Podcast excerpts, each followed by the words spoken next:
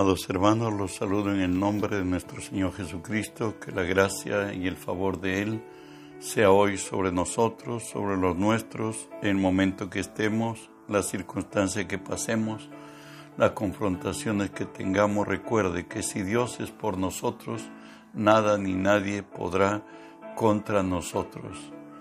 En este día estamos estudiando la palabra de nuestro Dios en Primera de Crónicas 28.9 que nos dice así, y tú Salomón, hijo mío, reconoce al Dios de tu Padre y sírvole con corazón perfecto y con ánimo voluntario, porque Jehová escudriña los corazones y entiende todo intento de los pensamientos. Si lo buscares, lo hallarás, mas si lo dejares, Él te desechará para siempre. Oramos. Padre y Señor nuestro, en el nombre de Jesús te doy gracias por el privilegio, Señor Dios, de presentarme hoy delante de ti y ponerme por ti delante de tu pueblo, Señor. Por ello te cedo mis pensamientos, mis razones, mi voluntad, mis actitudes y acciones, Señor, las sujeto a ti, las someto a ti, y tú que vives en mí, haz tu obra a través de mí por tu nombre Jesús tomo autoridad sobre toda fuerza del mal que se haya filtrado en este lugar donde se hace la transmisión y al lugar a donde llegue, Señor Dios, en tu nombre los ordeno que se aparten en el nombre de Jesús y en el nombre de Jesús. Dios Espíritu Santo, permíteme decirte, bienvenido Espíritu Santo. Hoy unge mis labios con tu poder, pon tus palabras en mi boca, unge los oídos de mis hermanos, para que tu palabra se quede en nosotros. Háblanos, buen Dios, en el nombre de Jesús. Estamos estudiando consejos para perdurar. Hoy estudiaremos los consejos de David hacia Salomón y por cierto a cada creyente, sírvele con corazón sincero. David entendido a cabalidad qué cosa es tener un corazón perfecto. Recuerde que una cosa es estar de a pie, otra cosa es estar de a caballo, como se dice. David, hoy enaltecido, fue llevado de gloria en gloria, hoy es el rey de Israel, ya un anciano experimentado en, en la gloria en el dolor, en el fracaso y en todo, él ora a su Padre, que es nuestro Padre, en Primera de Crónicas 29, 19. Le dice así a Dios, Asimismo, da a mi hijo Salomón corazón perfecto, para que guarde tus mandamientos, tus testimonios y tus estatutos, y para que haga todas las cosas y te edifique casa, para la cual yo he hecho preparativos. ¿Y por qué dice David esto? Recuerde, nos dice la Escritura, por Jeremías, engañoso es el corazón más que todas las cosas y perverso. ¿Quién lo conocerá? Yo Jehová, que escudriño la mente, que pruebo el corazón, para dar a cada uno según su camino, según el fruto de sus obras. Muchas veces presumimos ser lo que nosotros querríamos ser. Y de ahí que la palabra nos exhorta en Salmo 86, 11 le dice a Dios, el salmista, enséñame, oh Jehová, tu camino. Caminaré yo en tu verdad. Afirma mi corazón para que tema tu nombre. Esto es lo que realmente necesitamos todo creyente. Pero ¿qué, quiere decir cuando bíblicamente le dice, afirma mi corazón para que te tema, para que tema tu nombre? ¿Sabe qué? Consiste en dos cosas. Lo uno es que la presencia de Dios vaya con nosotros, como lo dijo en Éxodo 33, 12 al 14, Moisés a Dios dice, y dijo Moisés a Jehová, mira, tú me dices a mí, saque este pueblo, y tú no me has declarado a quién enviarás conmigo. Sin embargo, tú dices, yo te, te he conocido por tu nombre, y has hallado también gracia a mis ojos. Ahora pues, si he hallado gracia en tus ojos, te ruego que me muestres ahora tu camino, y para que te conozca y halle gracia en tus ojos. Mira que este pueblo es pueblo tuyo. Y él dijo, mi presencia irá contigo y yo te daré descanso. Si Dios es por nosotros, nada ni nadie podrá contra nosotros. Y de ahí que la palabra nos dice que mi presencia irá contigo. Dios nunca envía a nadie por sí solo. Siempre la presencia de Dios irá con nosotros. Y Dios nos recalca en Éxodo 23, del 20 al 23, nos amplía qué cosa es que Dios irá con nosotros. Él dice aquí, yo envío mi ángel delante de ti para que te guarden el camino y te introduzcan en el lugar que yo he preparado. Guárdate delante de él y oye su voz. No sea rebelde, porque Él no perdonará vuestra rebelión, porque mi nombre está en Él. Pero si en verdad oyeres su voz e hicieres lo que yo te dijere, seré enemigo de tus enemigos, afligiré a los que te afligieren, porque mi ángel irá delante de ti y te llevará a la tierra del amorreo, del Eteo, del Fereceo, del Cananeo, del Ebeo y del Jebuseo, a los cuales yo haré destruir. En todo el caminar nuestro hay dificultades, hay conflictos, hay asaltos que da la vida, que si Dios es por nosotros, nada podrá contra nosotros. Iremos en victoria. David ora a Dios, Román, Primera Reyes 8:58, le dice a Dios que incline nuestro corazón hacia Él para que andemos en todos sus caminos y guardemos sus mandamientos y sus estatutos y sus decretos, los cuales mandó a nuestros padres. Recuerden, el intangible del hombre es su voluntad, aunque seas creyente, pues Dios nos ha dado libertad de elección. Él no quiere someternos, Él quiere que voluntariamente nos sometamos a su voluntad y andemos con Él. Pero está en nuestra libertad elegir el hacer lo que Dios dice que hagamos o desgraciadamente tomar decisiones propias.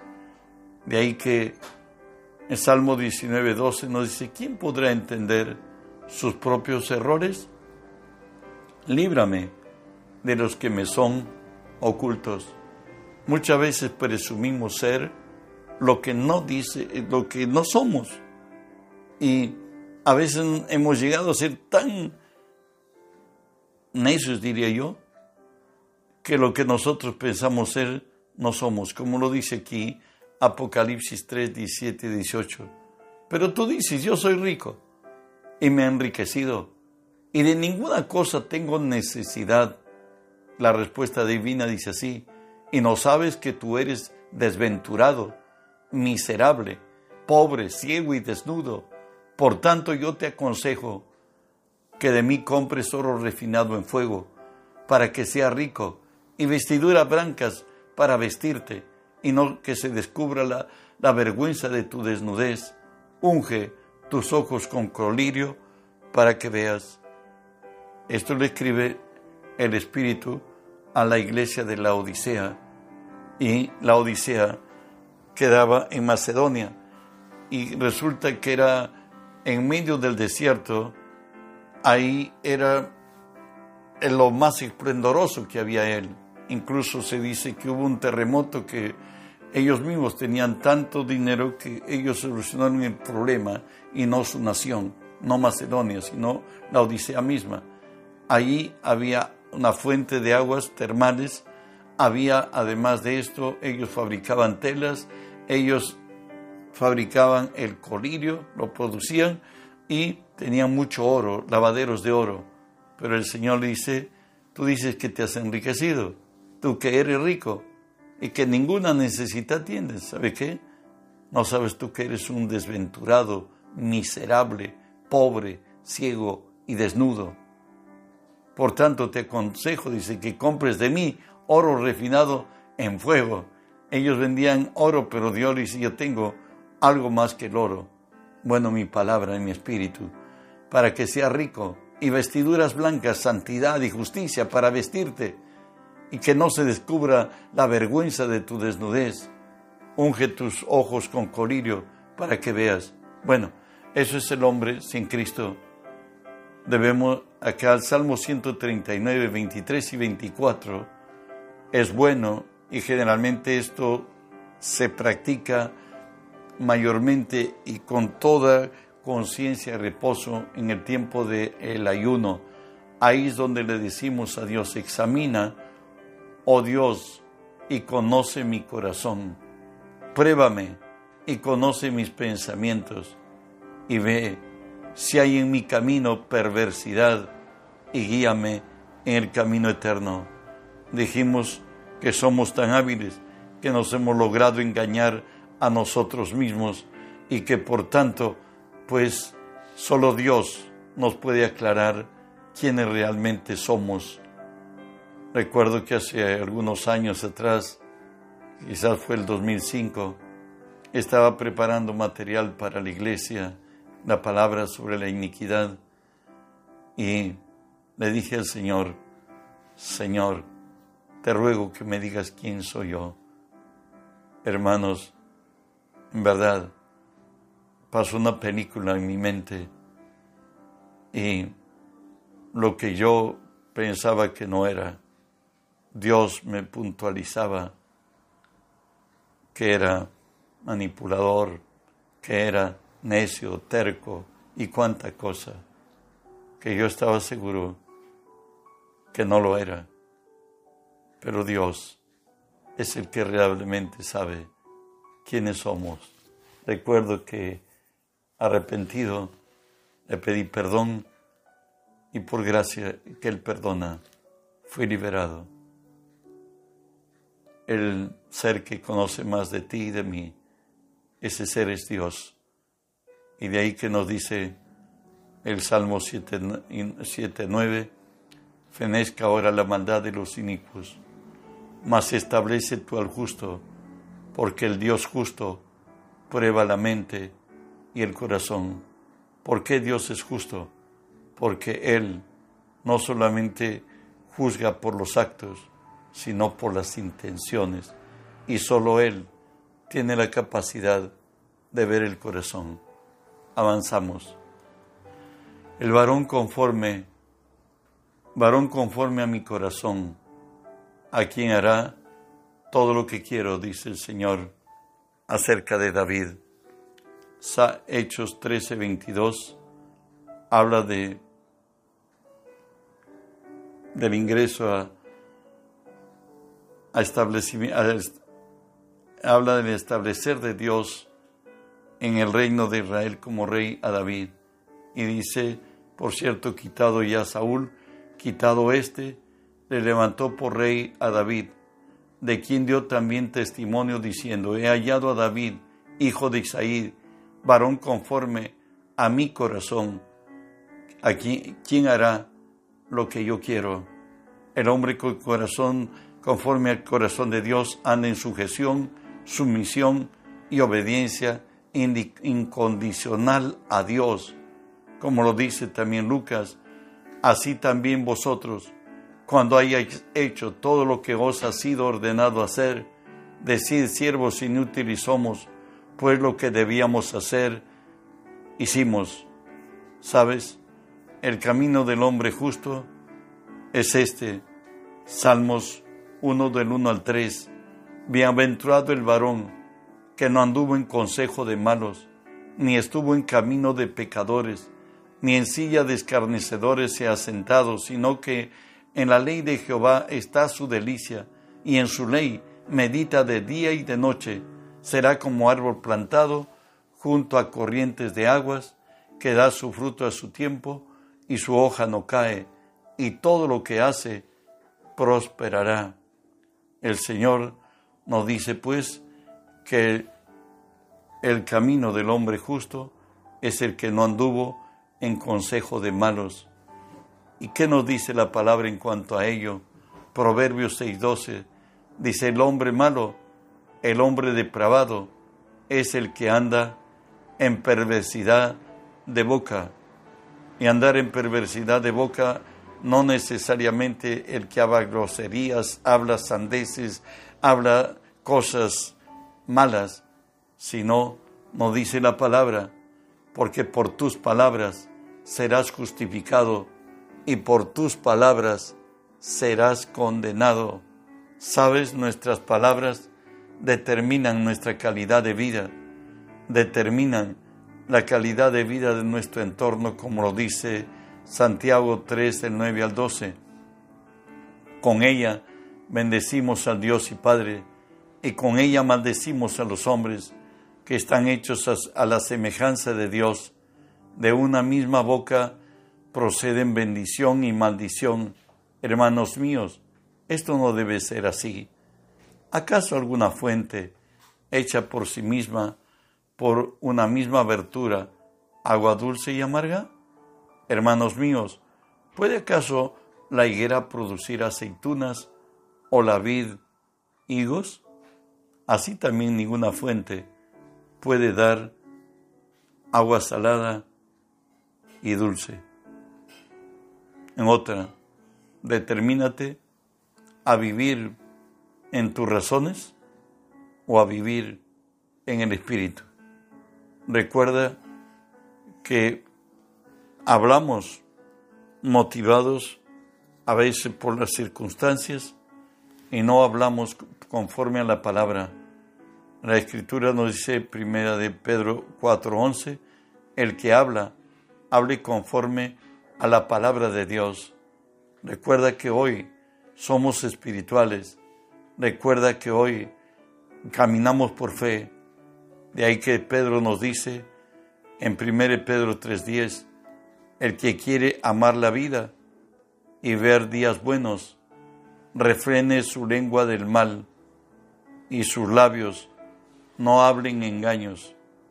Nos está diciendo, refrena tu lengua del mal, aquello que tú declares, aunque sea naturalmente real, sabe que si eso trae agravio y daño a tu vida o a los tuyos, no debes hablar lo que estás viendo o tocando o por tus sentidos percibiendo, sino habla conforme a la palabra hay, dos verdades, la racional y humana cambiante y la eterna divina firme.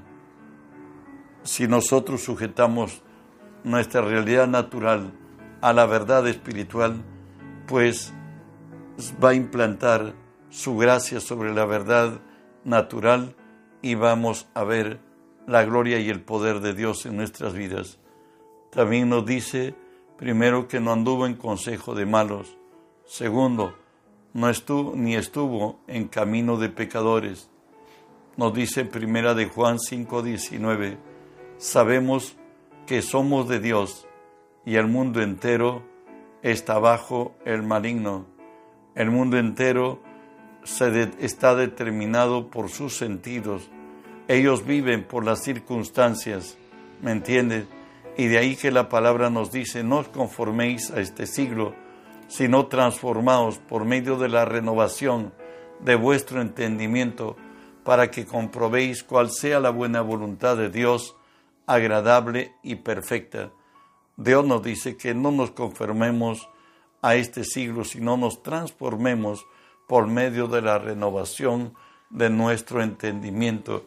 Recuerda lo que dice la Escritura, Proverbios 23, 7, porque cual sea su pensamiento en su corazón, tal es él. El mundo que nos eh, estamos en el medio de las circunstancias que vivimos en el mundo y aquí en Perú, el desorden, el caos, la miseria se deja de ver, pero tú, a ti te han puesto y a mí para vivir sobre las circunstancias y no que las circunstancias nos determinen. Y es la, forma con que veamos la vida, es que la vida va a rendirnos o vamos a quedar determinados por ella. Por ellos nos dice la palabra, por nada estéis afanosos, si no sean conocidas vuestras peticiones delante de Dios en toda oración y ruego, con acción de gracias, y la paz de Dios, que sobrepasa todo entendimiento, guardará vuestros corazones y vuestros pensamientos en Cristo Jesús. Dios es nuestro Padre, Él es nuestro pronto auxilio, Él es nuestro libertador, torre fuerte es su nombre, a Él correrá el justo, nos dice, y levantado será. También nos habla la Escritura que no anduvo ni en silla de escarnecedores se ha sentado. Nos dice Jesús en Mateo 3, o 7, 3 al 5, y dice, ¿por qué miras la paja que está en el ojo de tu hermano y no echas de ver la viga que está en tu propio ojo? ¿O cómo dirás a tu hermano, déjame sacar la paja de tu ojo y aquí la viga en el tuyo poco, en, el tu, en tu propio ojo? Hipócrita, saca primero la viga de tu propio ojo, entonces verás bien para sacar la paja del ojo de tu hermano. El Señor nos ordena a concentrarse en concentrarnos en nuestras vidas y no en las de los demás. De ahí que nos dice el Romanos 2.1, por lo cual eres inexcusable, hombre, quien quiera que, que seas, tú que juzgas, pues en lo que juzgas a otro, te condenas a ti mismo, porque tú que juzgas, haces lo mismo. El que no quiere perdonar, porque juzgamos al sentirnos afectados, al, ver que algo no camina bien, y según el que hace, desconociendo que el único que tiene la autoridad y poder para juzgar es Jesús, asumimos hasta como responsabilidad de condenar algo. Pero, ¿sabe qué dice la Biblia? Amó la maldición y ésta le sobrevino y no quiso la bendición y ella se dejó de él. De aquel que es hombre justo, la ley de Jehová, en la ley de Jehová está su delicia. Como dice el Salmo 1.2, sino que en la ley de Jehová está su delicia, y en ella y en su ley medita de día y de noche. Para ilustrarnos un tanto qué cosa es meditar, les leo Salmo 143, 5 y 6. Nos dice el salmista así, me acordé de los días antiguos, meditaba en todas tus obras, reflexionaba en las obras de tus manos, extendí mis manos a ti, mi, alma a ti como tierra sedienta. Eso es meditar, es adentrarse en las obras de Dios, que por cierto están escritas en la palabra, de cómo Dios en su gracia libertó a su pueblo, sanó al enfermo, levantó al el quebrantado. Bueno, lo que Dios habla en el tema que las circunstancias de la vida te hayan llevado y al meditar en ello, al pensar en ello, traer a memoria los hechos de Dios, van a traer una salida nuestra, de nuestro caminar y nos darán la victoria. De ahí que le dice el salmista al Señor, igualmente Salmo 143 del 8 al 10, Hazme oír por la mañana tu misericordia, porque en ti he confiado. Hazme saber el camino por donde ande, porque a ti he elevado mi alma. Líbrame de mis enemigos, oh Jehová. En ti me refugio. Enséñame a hacer tu voluntad, porque tú eres mi Dios. Tu buen espíritu me guíe a tierra de rectitud. Esa es la forma de pedir la guía del Espíritu Santo. Es la forma de decirle al Señor que Él nos muestre el camino para salir de circunstancias, de momentos especiales que nos lleguen a la vida o para proyectarnos en gloria más allá de nuestra razón. David pudo decir, mi alma está pegada a ti, tu diestra me ha sostenido. Eso lo encontramos en el Salmo 63, 7 y 8. Porque has sido mi refugio, y en la sombra de tus alas me regocijaré. Está mi alma pegada a ti, tu diestra me ha sostenido. ¿Sabe qué? Jesús dijo, el que viene a mí nunca tendrá hambre, y el que en mí cree no tendrá sed jamás. El que a mí viene nunca tendrá hambre. El que cree en mí no tendrá sed jamás. Nos habla el salmista de su comunión con Dios. La palabra nos dice que Dios habita en medio de la alabanza de su pueblo. Pero el Salmo 119, 164 nos dice, siete veces al día te alabo a causa de tus justos juicios. Siete veces al día te alabo. Salmo 62, 1 y 2 nos habla de la comunión. Cuando el alma del hombre está pegada a Dios, en Dios solamente está callada mi alma. Del viene mi salvación. Él solamente es mi roca y mi salvación es mi refugio, no resbalaré mucho.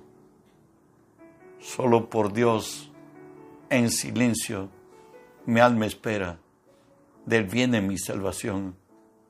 Hemos convertido la oración, que es un diálogo, Dios y el hombre, en un monólogo, donde pensamos que si hablamos más, Dios va a oírnos y va a respondernos como aquellos que son impulsadores o vendedores de seguros, que hablan de todo y le llenan de todo la gente, al final le dicen firme, ¿sabe qué? Dios quiere que le muestres fe, que tú crees, y no es por tu mucha palabrería, sino porque tú le crees a Él. Y aquí David decía, en Él solamente está callada mi alma, del bien en mi salvación. Yo espero que Dios me hable, decía él. Y de ahí que el Salmo 63, 1 al 4 nos describe su forma de vida diaria de David. Dios, Dios mío eres tú, de madrugada te buscaré. Mi alma tienes desde ti, mi carne te anhela, en tierra seca y árida, donde no hay aguas para ver tu poder y tu gloria, así como te he mirado en el santuario, porque mejor es tu misericordia que la vida. Mis labios te alabarán, así te bendeciré en mi vida, en tu nombre alzaré mis manos. Eso es una absoluta y total dependencia de Dios. El que espera que Dios tenga el control de sus caminos y que Dios abra caminos en el desierto y ríos en los sequedales cuando esto acontece.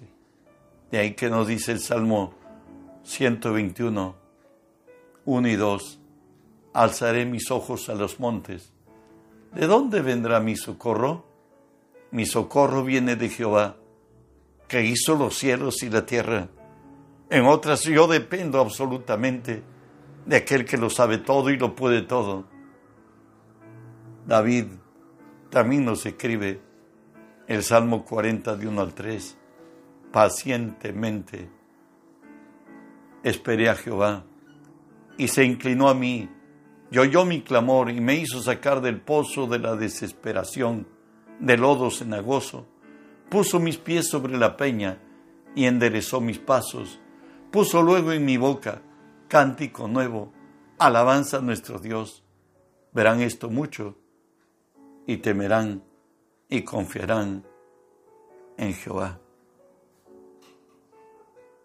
Jesús nos dice, así también nosotros, cuando hayamos hecho todo lo que se nos ha sido ordenado hacer, decir, siervos inútiles somos, pues hicimos lo que debíamos hacer, hicimos. Espero que Dios te haya ilustrado y que tengas mayores argumentos de cómo es, ser, es servirle a Dios. Y David le decía a su hijo, a Salomón, sírvele con corazón perfecto, sírvele amparado en Él y guiado por Él. Que las bendiciones de Dios te alcancen. El día de mañana es el día de nuestro Dios y procuremos no solamente ser oidores, sino hacedores de la palabra. A las 10 y 30, mañana, Día del Señor, estamos en directo y si tú puedes ir a la casa de nuestro Dios, pues estamos en culto a las 10 y 30 de la mañana. Bendiciones.